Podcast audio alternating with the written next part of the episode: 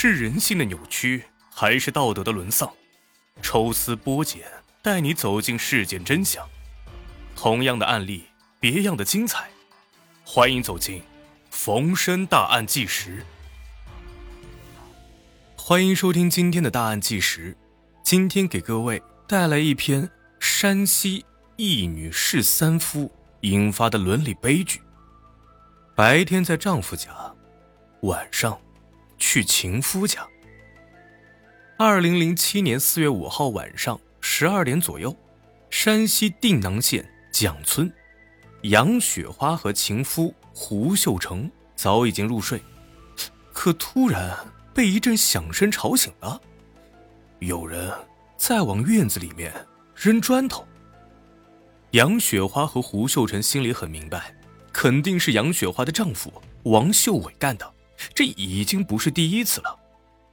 自从杨雪花和胡秀成好上之后，他白天在家，晚上呢经常来胡秀成家里过夜。王秀伟这个人啊，比较木讷，心里是再多的委屈和愤怒都说不出口，只能用扔砖头这样的方式来表达内心的不满。之前王秀伟来扔砖头啊，杨雪花出门劝几句，他就会回家，或者。胡秀成出去吓唬一下也能解决此事。这一次，杨雪花本来想起床将丈夫给劝回去，胡秀成心疼她感冒未好，跟她说：“你在屋里待着吧，我出去看看。”胡秀成出去之后，却迟迟没有回来。杨雪花担心出事儿，赶紧起床找人，可门前根本就没有任何人的踪影啊。杨雪花有着不祥的预感，不顾夜黑风冷，径直的向自己家里走去。两家的距离只有两百米。杨雪花快到家的时候，碰到了丈夫王秀伟。杨雪花质问道：“胡秀成呢？”丈夫王秀伟阴阳怪气的回答道：“死了。”杨雪花不相信平日里木讷老实的丈夫会杀人，她又四处的找了一下。可却始终没见到胡秀成的踪影，杨雪花没有办法，只好将儿子和小叔子叫醒，让他们帮忙找找。一家人催问王秀伟：“胡秀成真的死了吗？如果没有，赶紧送医院，否则就晚了。”王秀伟面无表情的说道：“已经死了。”至此，家人们这才相信，王秀伟真的杀人了。于是赶紧的拉着王秀伟去投案自首。办案人员根据王秀伟提供的线索，顺利的找到了胡秀成的尸体。连夜突审之下，王秀伟又吐露出了一条重要的线索：同村村民张树红也参与了杀人。张树红也是杨雪花的情人之一。杨雪花深知这一切的事情皆是因自己而起。面对采访，她泪如雨下。我错了，但我不是坏女人，我这样做也是出于无奈。杨雪花到底是为何如此风流，在本村找了两位情夫，一人是三夫，终酿悲剧，这其中有着怎样的苦果呢？杨雪花本是山西岚县人，一九八三年。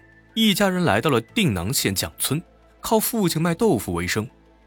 那个时候的蒋村啊，算是十里八乡的富裕村。由于地势平坦，交通便利，村里建设起了造纸厂、锻造厂等等的一些产业，村民的日子也是红火了起来。杨雪花的父亲羡慕蒋村的富裕，打算将杨雪花嫁到蒋村，以后一家人也能够在蒋村立足，过上好日子了。可一个外来户想要嫁到富裕的村子，可不是一件简单的事儿啊！经过多方托人说媒，终于有一个富裕户答应了这门亲事。对方正是王秀伟，他身高才一米五出头，为人木讷，很少和人交流。杨雪花一开始奋力的反抗，说什么也不愿意嫁给王秀伟。她身材不错，长得也算漂亮，嫁给这样的人。实在是不甘心，可是父亲一再劝说，只有嫁给王秀伟，一家人的日子才有盼头。杨雪花拗不过父亲，只好含泪答应了。为了家人，她也没有别的选择了。为此，王秀伟的父母拿出了三千五百元的彩礼，还托人把杨雪花的两个弟弟送进了村子里的锻造厂，有了不错的工作。那个时候的三千五百块算是高价彩礼了，况且啊，弟弟们也安排了工作。杨雪花牺牲自己的幸福，换来了家人的幸福。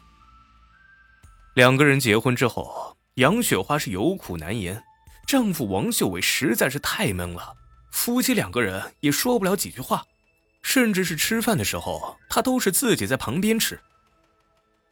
连生了三个孩子之后，杨雪花也认命了。